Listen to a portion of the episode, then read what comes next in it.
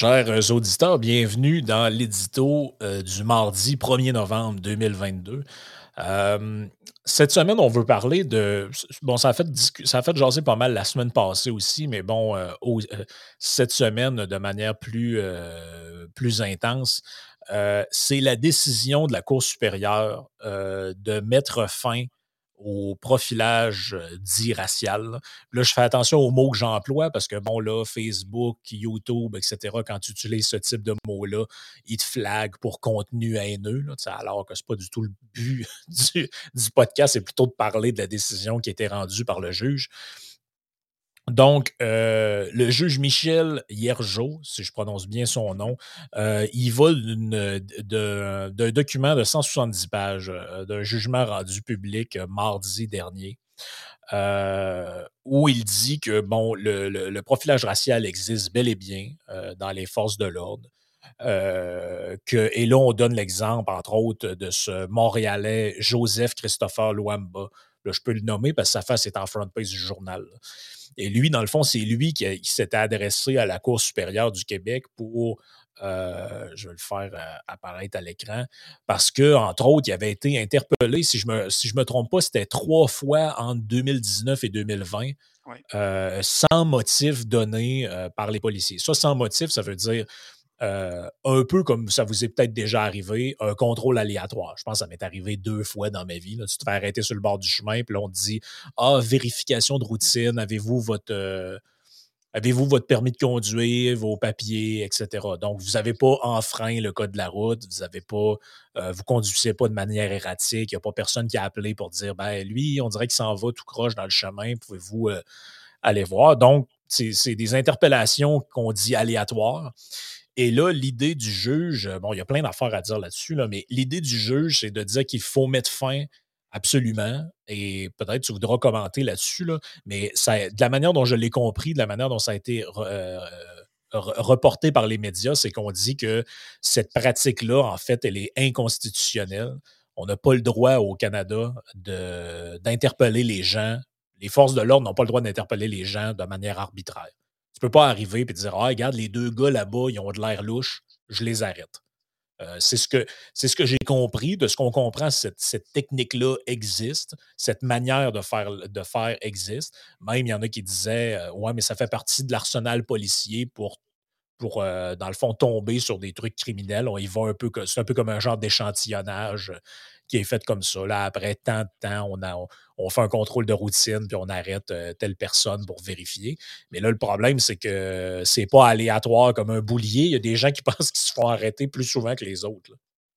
Oui, ben c'est ça. Mais d'abord, juste avant de commencer, je veux juste préciser pour nos auditeurs que que, évidemment, aujourd'hui, ce n'est pas une opinion juridique qu'on fait. Là, fait que si jamais, euh, c'est très important, si jamais vous vous sentez visé par une des situations qui peut être comme celle qui est décrite dans le jugement, quoi que ce soit, ben, de vous référer à un avocat qui s'y connaît en la matière, de ne pas prendre ce qu'on dit. Là, c'est une discussion qu'on fait aujourd'hui, ce n'est pas, pas un avis ou une opinion juridique ou quoi que ce soit. C'est mmh important de le mentionner.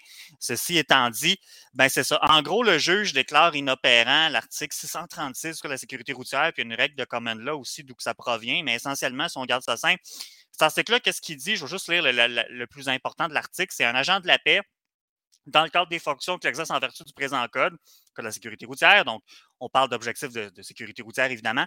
Donc, un agent de la paix peut exiger que le conducteur d'un véhicule routier immobilise son véhicule. Le conducteur doit se conformer sans délai à cette exigence.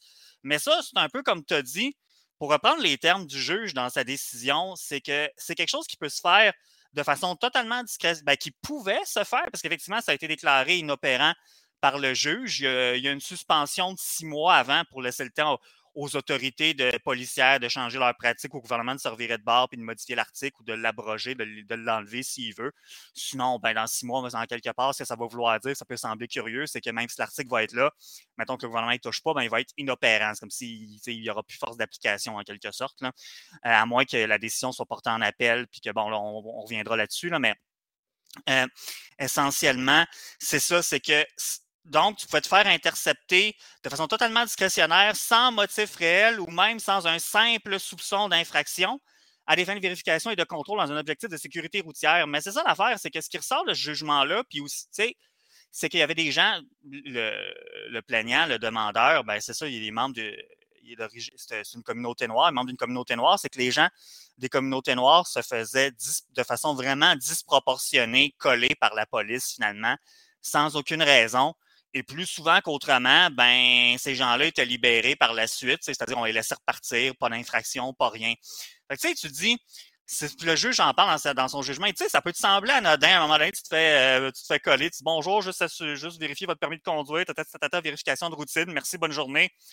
Mais c'est parce que, lui, ça arrive, mettons, euh, c'est arrivé trois fois en deux ans, mettons, mais c'est parce que t'en as que ça arrive plusieurs, plusieurs, plusieurs fois par année, puis c'est constant depuis des années. Quand ça fait 15 fois, par exemple, que tu te fais coller, il y, a des gens qui, sont, qui ont été appelés à témoigner dans, dans ce dossier-là, qui ont raconté leurs aventures. quand ça fait 15 fois que tu te fais coller, même sans raison, ben, à un moment donné, ça devient lourd. Fait qu'en quelque sorte, c'est que on s'est éloigné de le. C'est que l'article, la manière qui est, qui est faite en quelque sorte, la, la pratique de commande là derrière, c'est qu'on s'éloigne trop des objectifs de sécurité routière pour avoir des effets pervers en quelque sorte qui, qui vont à l'encontre des principes de notre Constitution, essentiellement la fameuse Charte canadienne des droits et libertés. Que moi que j'aime beaucoup, je sais que des gens, surtout dans les milieux caribous, encore une fois, ne l'aiment pas beaucoup, ce document-là.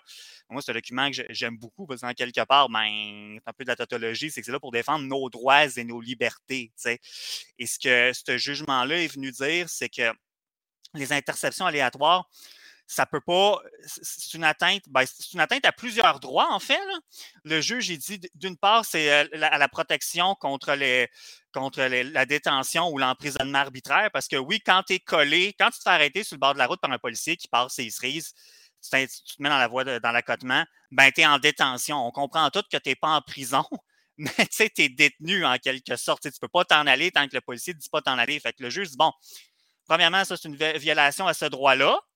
Euh, le juge dit que ce serait suffisant pour trancher la question, mais il ajoute quand même, ça, c'est pas rien, que ça va également à l'encontre du droit à la vie, de la liberté et de la sécurité, puis également de l'égalité devant la loi, l'égalité, ben l'égalité de tous devant la loi. Fait que ça, on voit que c'est quand même, c'est vraiment trois droits, euh, trois droits constitutionnels majeurs qui sont attaqués ici, puis qui vont être encore une fois au bénéfice de tout le monde et pas simplement au bénéfice de la communauté noire que cet article de loi-là soit déclaré inopérant. Puis pourquoi? C'est parce que le juge, il dit, bon, OK, les objectifs, là, de, les objectifs de, de, de, vérification puis contrôle dans un objectif de sécurité routière, en quelque part, oui, ça peut être atteinte à un droit constitutionnel, mais par contre, est-ce que ça peut justifier dans une société libre et démocratique? C'est que tu peux avoir une atteinte, puis le juge donne des exemples dans ce jugement-là. Tu sais, puis euh, c'est souvent ça dans des questions de droit comme ça, c'est de dire que, bon, OK, il y a une atteinte à un droit, mais est-ce que ça peut justifier dans une société libre et démocratique, dans le fond? Fait que, ça, c'est une question, c'est un test de proportionnalité qu'on appelle en droit sans rentrer dans les détails, mais c'est que mais le problème ici, c'est que l'atteinte a été jugée comme étant trop importante mmh. par rapport à l'objectif qu'elle cherche à, accomplir. C'est trop disproportionné. L'atteinte, elle n'est pas suffisamment minimale parce que le but, c'est quand tu portes atteinte à un droit, c'est d'essayer de porter le moins atteinte possible. Ouais. Donc là, finalement, ça a été jugé trop important. Dans le cas, dans le cas des arrestations là, aléatoires, je tiens à dire, par contre, tu sais, les barrages policiers, par exemple, dans, les saisons, on, approche dans des fêtes tranquillement, puisqu'il y a de l'alcool au volant, ces choses-là, ça, ça peut rester. Évidemment, si un policier voit quelqu'un sur la route qui conduit tout croche, ça, il peut très certainement l'intercepter. Là, on était vraiment dans des cas de ben, en fait, ce que le juge appelle de driving while black, c'est-à-dire conduire en étant noir, finalement. C'est-à-dire que tu vois quelqu'un, tu vois une personne avec la peau de couleur noire au volant d'un véhicule. Souvent, c'était dans des véhicules de luxe, mais pas toujours. Ben là, on l'arrête. Ah, simple vérification de routine. Ah, OK, c'est beau, merci, bonne journée. Ça, ça, ça a été déclaré inopérant. Maintenant, on peut s'attendre, ils ont encore euh, quelques semaines, euh, ben, le, procureur général a encore quelques semaines pour porter la cause en appel. On peut s'attendre à ce que ce soit porté en appel et peut-être même euh, devant, éventuellement, même devant la Cour suprême, parce que oui, mmh ça concerne un article de loi du Québec, mais ça peut avoir un impact. La, le principe de droit, ce que je mentionnais de common law, plutôt, c'est quelque chose qui se retrouve dans d'autres juridictions, dans d'autres provinces canadiennes. Ça.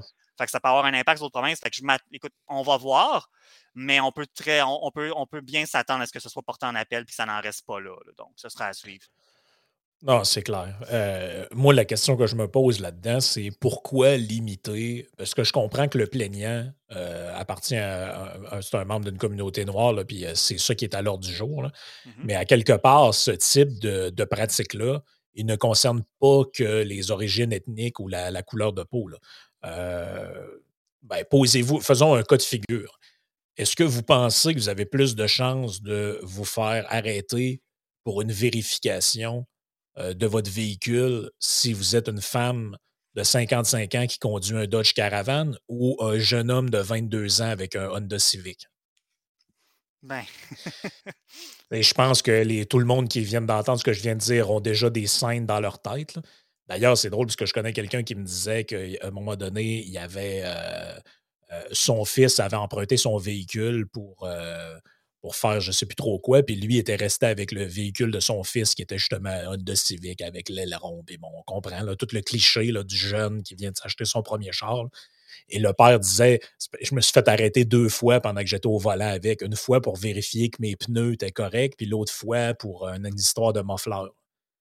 Euh, ben ça aussi, c'en est du, euh, c'est une forme de profilage. C'est-à-dire que c'est pas. Euh, là, le, but, c'est pas d'essayer d'identifier des, euh, des, gens à cause de leur couleur de peau, c'est de dire Ouais, ben là, regarde, lui, il est jeune, fait que probablement qu'il a modifié de manière illégale son véhicule. Puis là, on prend pour acquis que ben, le jeune fait plus ça que la personne âgée. Comme dans l'autre cas, qu'on prend pour acquis que la personne appartenant à une minorité dans certains quartiers serait plus susceptible de que, je ne sais pas moi, quelqu'un qui est blanc ou latino, par exemple donc, c'est en fait, c'est que ce genre de truc arbitraire-là, euh, comment, tu fais pour, euh, comment tu fais pour mettre fin à ça?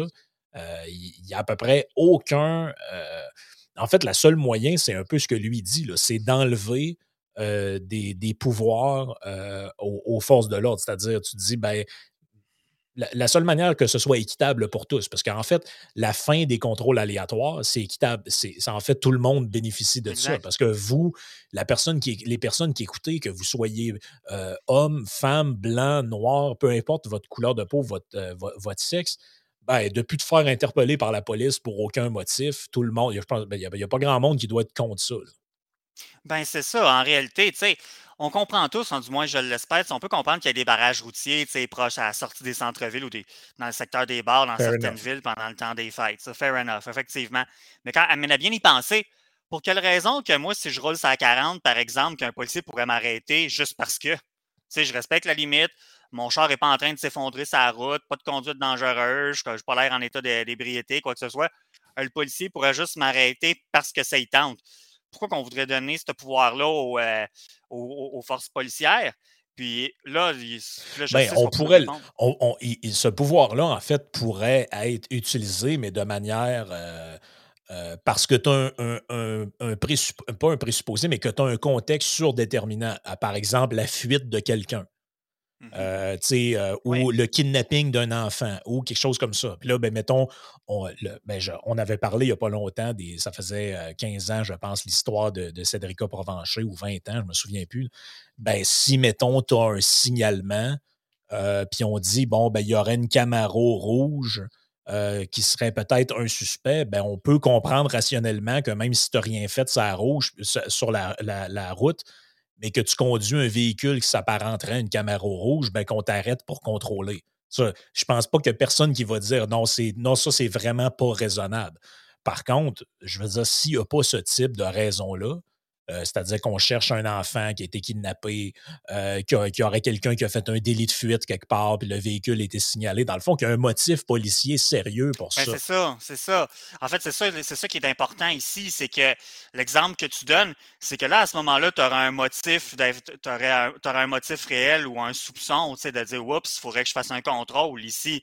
C'est ça, c'est le, cas de Cédrica, c'est un très bon exemple. Ça, c'est quelque chose qui demeure permis, que ce soit bien clair. Par contre, il y a peut-être une nuance à apporter, c'est que parmi les gens, au-delà du plaignant, tu as des gens qui sont venus témoigner, des membres de communauté noire, comme je disais plutôt, pour raconter leur expérience de quand ils sont tout le temps interceptés par la police sans motif. Et c'est parce que la police leur, donne souvent, leur donnait souvent des genres de motifs, mais un peu bidons.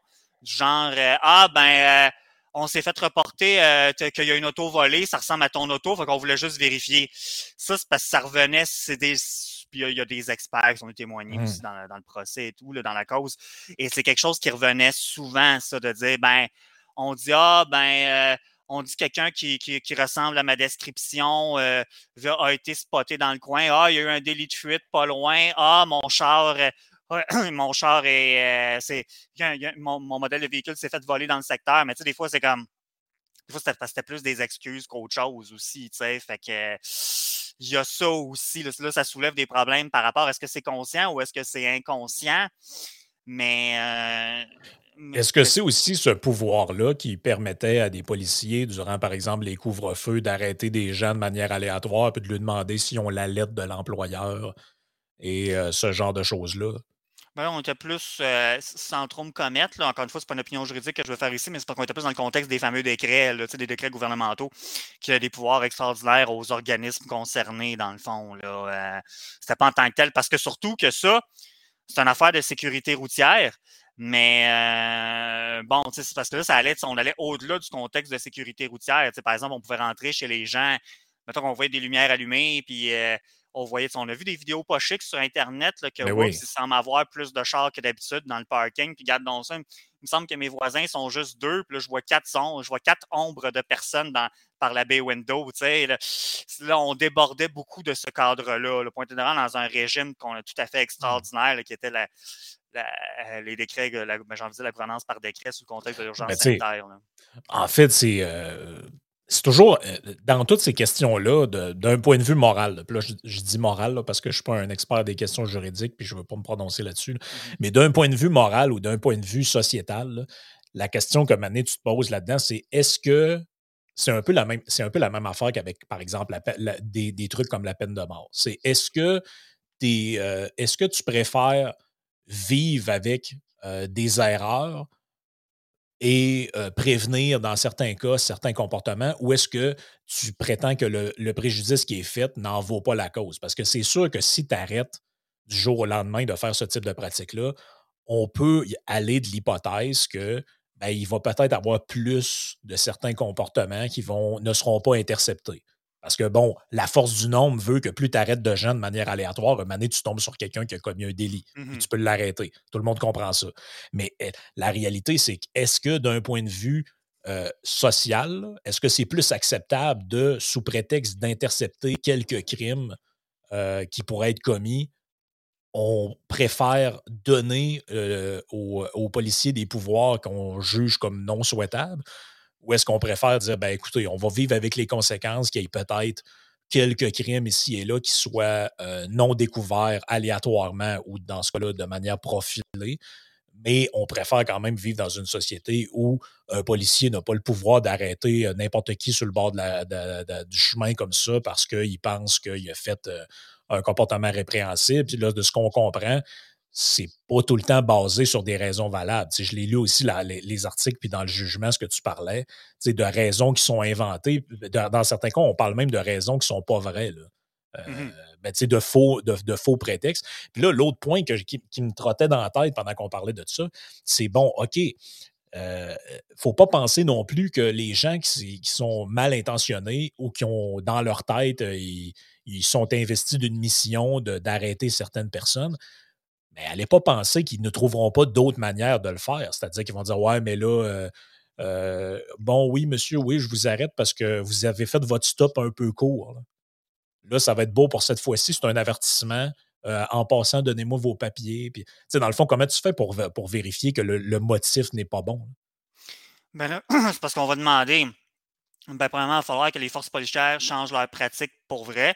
Parce qu'il va y avoir un jugement mettons qu'il n'est pas renversé en appel, puis là, si c'est pour monter à, la Cour suprême, on a peut-être pour 3-4 ans. Là, ce ne sera pas pour demain matin. Là. Non, c'est ça. Mais ce serait de dire qu'il faudra qu'ils changent leur pratique, puis en quelque part, euh, il faut que les policiers soient de bonne foi dans leur travail. Parce qu'à ce moment-là, si, tu te fais arrêter tout le temps, il y aurait moyen de porter plainte en déontologie. Puis il y a des gens qui l'ont fait jusqu'à un moment donné, trop c'était trop, puis ils n'en pouvaient plus finalement je me dis, c'est un peu dur à répondre parce qu'on va voir justement comment que les, spécialistes en la matière, c'est-à-dire d'une part les forces policières, puis peut-être ensuite les gouvernements vont se repositionner par rapport à ça. C'est sûr qu'effectivement, la cause peut être portée en appel et tout, mais ça va être, je pense, ça va être plus facile de répondre à cette question-là, voir si ce qui va, le nouveau régime qui va être en place, mettons d'ici un peu moins de six mois, de comment il va s'articuler. Puis là, ça va être peut-être plus facile de dire, ben OK, oui, des abus, il, va toujours en avoir, peu importe. Là, je veux dire, la perfection n'existe pas, mais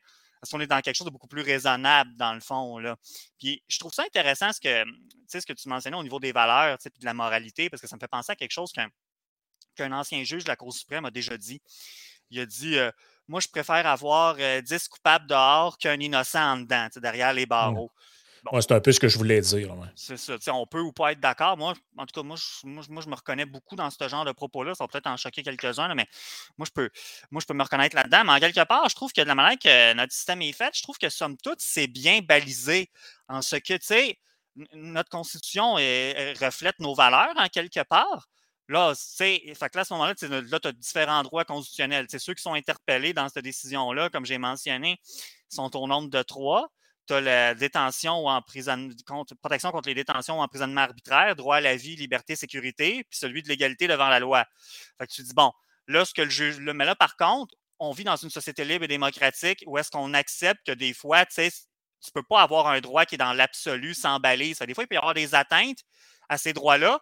Et si, bon, il y a une, autre disposition de la, Charte canadienne qui embarque qui dit, ben, euh, en vertu de laquelle, il y a de la jurisprudence là-dessus, que si l'atteinte, elle est jugée raisonnable, ben ça va être correct. C'est-à-dire qu'on permet à l'intérieur de ce qui est acceptable dans une société libre et démocratique de porter atteinte à un droit. Comme par exemple, les contrôles routiers, tu te fais arrêter, tu sors, tu sors en quelque part, il y a une, là, tu vois, oups, il y a une trolley de chars sur le chemin, puis là, vous faites tout intercepter au barrage routier. Tu te dis, ben, c'est un peu, c'est pas, pas, arbitraire, ça. Il y a déjà eu de la jurisprudence, tu dis, mais c'est arbitraire, pourquoi tu m'arrêtes? Parce que, ben, oui, c'est arbitraire, puisque la, la Cour est venue dire à l'époque, encore une fois, sur toute réserve, là, la Cour est venue dire à l'époque, elle disait oui, c'est une détention arbitraire qui est encore une fois dans un objectif de sécurité routière, mais on juge que l'atteinte est suffisamment pondérée qu'elle peut se justifier dans une société libre et démocratique. Ce qui n'est pas le cas de juste je t'arrête parce que, puis regarde donc ça plus souvent qu'autrement, ça, ça donne à des personnes de couleur qui sont arrêtées pour, toutes sortes de raisons. Là. Euh, mais encore une fois, on, va tous en bénéficier de que ça soit déclaré inopérant, mmh. cette disposition-là. là moi, ce que j'aime dans, cette idée-là, c'est qu'on y va au niveau des mécanismes. Mmh au lieu de. Euh, au lieu de. Parce que les, on est, là, on a pu paraître très dur envers les, forces de l'ordre euh, dans, ben, jusqu'à 22 premières minutes du podcast. Mais je voulais quand même mentionner que les policiers font face à énormément de ben pression. Ils sont attaqués. Ça fait partie, en fait, de ces institutions qui les permis, voire même bien vu, d'attaquer euh, dans notre société. On se rappelle le début de ça au Québec. En tout cas, ça a beaucoup été le printemps érable. les policiers, euh, parce que là, avec l'exemple de euh, comment elle s'appelait, Stéphanie euh, Trudeau, c'était ça, je pense, son nom, la fameuse matricule 728. Là, on essayait de nous, dépendre, nous dépeindre des policiers comme étant tous des gens violents, euh, des gens pas de jugement, des gens qui aimaient pas les artistes, les jeunes, etc. Et finalement, ça aboutit à quoi? Ça aboutit à des tags sur des bâtiments genre à câble, All cops are bastards. Mm-hmm. On voit ça à tout bout de champ dans des trucs de gauche. Là, il y a eu l'histoire de George Floyd. Et j'ai l'impression que on déresponsabilise beaucoup des individus problématiques en essayant de mettre ça sur une culture globale. Ah, mais c'est le, le racisme systémique, c'est le ci, c'est le ça. Alors que, ben, tu sais, s'il y a, s'il y a 5% de gens intolérants et agressifs dans la population, il y a fort à parier que ce 5% de gens-là vont être aussi représentés dans divers métiers de la population. Et il n'y a rien qui me laisse croire qu'ils ne peuvent pas être dans la police. Donc, malheureusement, comme dans n'importe quel corps de métier, il y a des gens qui n'ont pas trop de jugement. Il y a des gens qui ne sont pas capables de faire face à la pression. Donc, sous, euh, dans une situation X, ils vont craquer puis ils vont commettre un comportement que à, tête froide ou dans une simulation, ils n'auraient jamais fait. ça, ben, il faut composer avec ça. Donc, ce que j'aime dans ce qui est proposé, c'est qu'on y va au niveau des mécanismes au lieu d'essayer de partir un grand débat de société sur tous les policiers sont racistes et white privilege, sont on fait juste dire, non, écoutez, le problème, c'est qu'on a donné ce pouvoir-là à des agents des forces de l'ordre. La très vaste majorité probablement l'utilise avec son bon jugement, mais tu ne peux pas avoir dans la, dans la vie des mécanismes qui reposent sur le bon jugement tout le temps, des gens et la bonne volonté. C'est ce qu'on parle souvent avec Vincent Gelozo dans le trio économique, c'est que tu ne peux pas avoir des mécanismes de loi et des, un fonctionnement parlementaire ou gouvernemental qui dit Hey, notre système, est fait pour que ce soit tout le temps la personne la plus morale qui soit premier ministre, mais si jamais c'est quelqu'un de pas fin, c'est vraiment dangereux. Et tu ne veux pas d'un système de même, tu veux d'un système qui, autant que possible, te, te force par les incitatifs par les, mécanismes qui sont en place à bien te comporter même si tu n'es pas une bonne personne. C'est, ça, c'est l'idéal. Je sais que c'est un idéal, que c'est un peu euh, éthéré ce que je raconte là, mais c'est ça pareil. C'est-à-dire que la très vaste majorité, moi je continue de le croire, des policiers font de l'excellent travail. Toute ma vie, j'ai eu affaire à, des policiers, puis tu sais, euh, la majorité sont, sont, polis, sont courtois, et tu vois qu'ils prennent à cœur leur, travail, puis j'ai, aucun problème avec ça. Par contre, il ne suffit pas de beaucoup d'expérience comme telle pour une personne. Euh, tu sais, le, le, gars qui a porté plainte, s'est fait arrêter trois fois en deux ans, quelque chose comme ça, ou en un an. Mais ça veut quand même dire que dans toutes les autres journées de sa vie, il s'est promené sans se faire arrêter. Mmh Je comprends que trois fois en un an, c'est vraiment chiant. Mais ça veut quand même dire que dans la vaste majorité du temps où il vivait, il n'a pas été intercepté pour, sans raison. Donc, tout n'est pas à jeter là-dedans. Puis, le but du podcast, c'est pas de lancer une brique à la police ou à un autre. C'est juste d'essayer de dire sur quel mécanisme, dans le fond, on pourrait travailler pour faire en sorte que ce type de comportement-là, même si tu as envie de le faire, tu ne peux pas le faire. Oui, puis je pense que c'est important aussi de préciser que ça, c'est le jugement. Ce n'est pas un jugement qui reconnaît le racisme systémique ou qui vient dire que la police est, raciste. Ce pas du tout. D'ailleurs, le juge, il le dit lui-même à un moment donné, il dit euh, ce jugement, ben, le jugement, ce n'est pas un rapport d'une commission d'enquête sur racisme systémique ou encore sur le profilage racial ou social à l'endroit des personnes racisées, des membres des premiers peuples ou des individus marginalisés à un titre ou à un autre. Puis là, il dit le jugement n'a pas non plus pour objet le racisme au sein des forces policières sous une forme ou sous un autre. Je sais que ça, peut peut-être faire prêter à interprétation cette déclaration-là, mais en fait, ce que le juge vient dire, c'est ça, c'est que en gros, ce jugement-là, c'est parce que ce que ça vient dire, c'est que c'est pas juste une question de pomme pourrite. Tu pourrais dire, ben, comme un peu partout, comme tu l'as mentionné, il y a des gens qui, qui, euh, qui sont pas corrects, peu importe le milieu, peu importe ton métier, ton secteur d'activité. Là, le problème, c'est que ce qui se passe sur le terrain, ça dépasse le cadre de juste quelques pommes pourrites sans pour autant dire que c'est ça, c'est à cause que les policiers sont racistes. C'est ça, le juge, de toute façon, c'était pas ça pas ça qui était demandé, c'était pas ça le but du jugement, puis c'est pas le rôle d'un juge qui siège en cours supérieure de même d'arriver et de dire tous les policiers sont racistes, ça n'a pas rapport. ça, ça, pas rapport. c'est pour ça qu'on tenait à en parler parce que là, ça, ça, dérape. Puis à chaque fois qu'il est question de justice, de tout le temps des gens qui dérapent. D'ailleurs, c'est ça que tu me disais qu'il y avait un, article de je ne sais plus trop qui dans le. Ouais. dans le, dans, le Journal de Montréal? Oui, Journal de Montréal, oui. Où là, on parlait, bon, encore une fois, cette éternelle histoire, le gouvernement des juges. Ça, ça se posait la question à un moment donné si euh, chez, certains, euh, chez certains intervenants de la, société québécoise, tu as l'impression en fait que euh, il, ne faudrait, il faudrait que le gouvernement n'ait absolument aucun contre-pouvoir face à lui parce que ça, c'est vraiment dérangeant. Donc là, il ne faut pas qu'il y ait de monarchie. Euh, parce que c'est quand même, malgré que ce soit hautement symbolique, c'est un peu une forme de contre-pouvoir. On a aboli le Sénat au Québec parce que c'est tannant sur avoir du monde qui passe par-dessus tes lois quand tu décides de les, les faire. On, a, on abolit ça. Après ça, les juges, c'est un méchant problème. Ça, ils essayent de nous imposer la charte des droits et libertés, alors que nous, on veut notre propre culture, nos propres affaires. Puis là, tu te dis, mais écoutez, là, si le Québec euh, comme société, n'était pas mis devant le fait que les lois qu'il met de l'avant ou qu'il se vote au Parlement ne puissent pas être contestées devant les tribunaux. Mais à quel type de société vous pensez qu'on va. à quel, type de société vous pensez qu'on va devenir? Les élus sont là, ils votent des lois et ils savent que ces lois-là ne pourront jamais être contestées devant les tribunaux. Déjà qu'on a le principe de la, euh, de la clause dérogatoire ou clause non-obstant. Il y a tout le temps les deux mots qui sont, euh, qui sont, qui sont utilisés, qui permet, en tout cas dans certains cas, de se pader contre des contestations là, euh, judiciaires, en tout cas pendant, pendant un certain temps, parce que ça, te permet de, de, t'évader, pas d'évader, mais de te soustraire à des, des articles de la Charte des droits et libertés. Mais là, tu sais, je veux dire, c'est quoi qu'on veut comme société? Parce que ça, un gouvernement qui agit comme ça sans aucun contre-pouvoir, sans aucun euh, garde-fou, euh, moi, personnellement, ça m'inquiète. Ben, on le voit, ce que ça peut, quel genre de société ça peut donner. Je veux dire, les régimes douteux, où est-ce qu'ils changent de constitution à chaque fois que le gouvernement change, là. Ça, ça, ça, ça, euh, ça on veut pas ça, là. ben non, c'est ça. Mais Mais c'est ça, non, c'est parce que je suis tombé sur un texte de Frédéric Bastien qui lui est euh, que bah, c'est un prof au collège Dawson. Pourquoi je mentionne ça? C'est parce que bon, c'est de connaissance publique, puis lui, c'est parce que il est, très proche, c'est dans, dans, les milieux très, très souverainistes. Puis euh, lui, il a un problème avec. Euh, tu sais, lui, il voudrait que la loi 101 soit appliquée au Cégep, mais tout en étant prof d'histoire dans un Cégep anglophone. Fait que bon, je trouve ça toujours drôle un peu les contradictions intellectuelles comme ça. Là. Mais là, c'est que récemment, quelques jours, il a publié un texte c'est pas le premier où est-ce qu'il parle de la magistrature. D'ailleurs, lui, il parle de. C'est lui qui a publié il y a plusieurs années, je ne sais pas si tu te rappelles du livre La bataille de Londres. Bon, il dit J'ai prouvé que deux juges de la Cour suprême ont aidé le gouvernement fédéral à rapatrier la Constitution sans le Québec. Ben, tu vois, c'est ça, c'est que pour lui, c'est que au-delà du gouvernement des juges, que, les juges sont complices du gouvernement, alors que moi, je ne suis pas dans ce registre-là. Moi, c'est une séparation des pouvoirs. sais.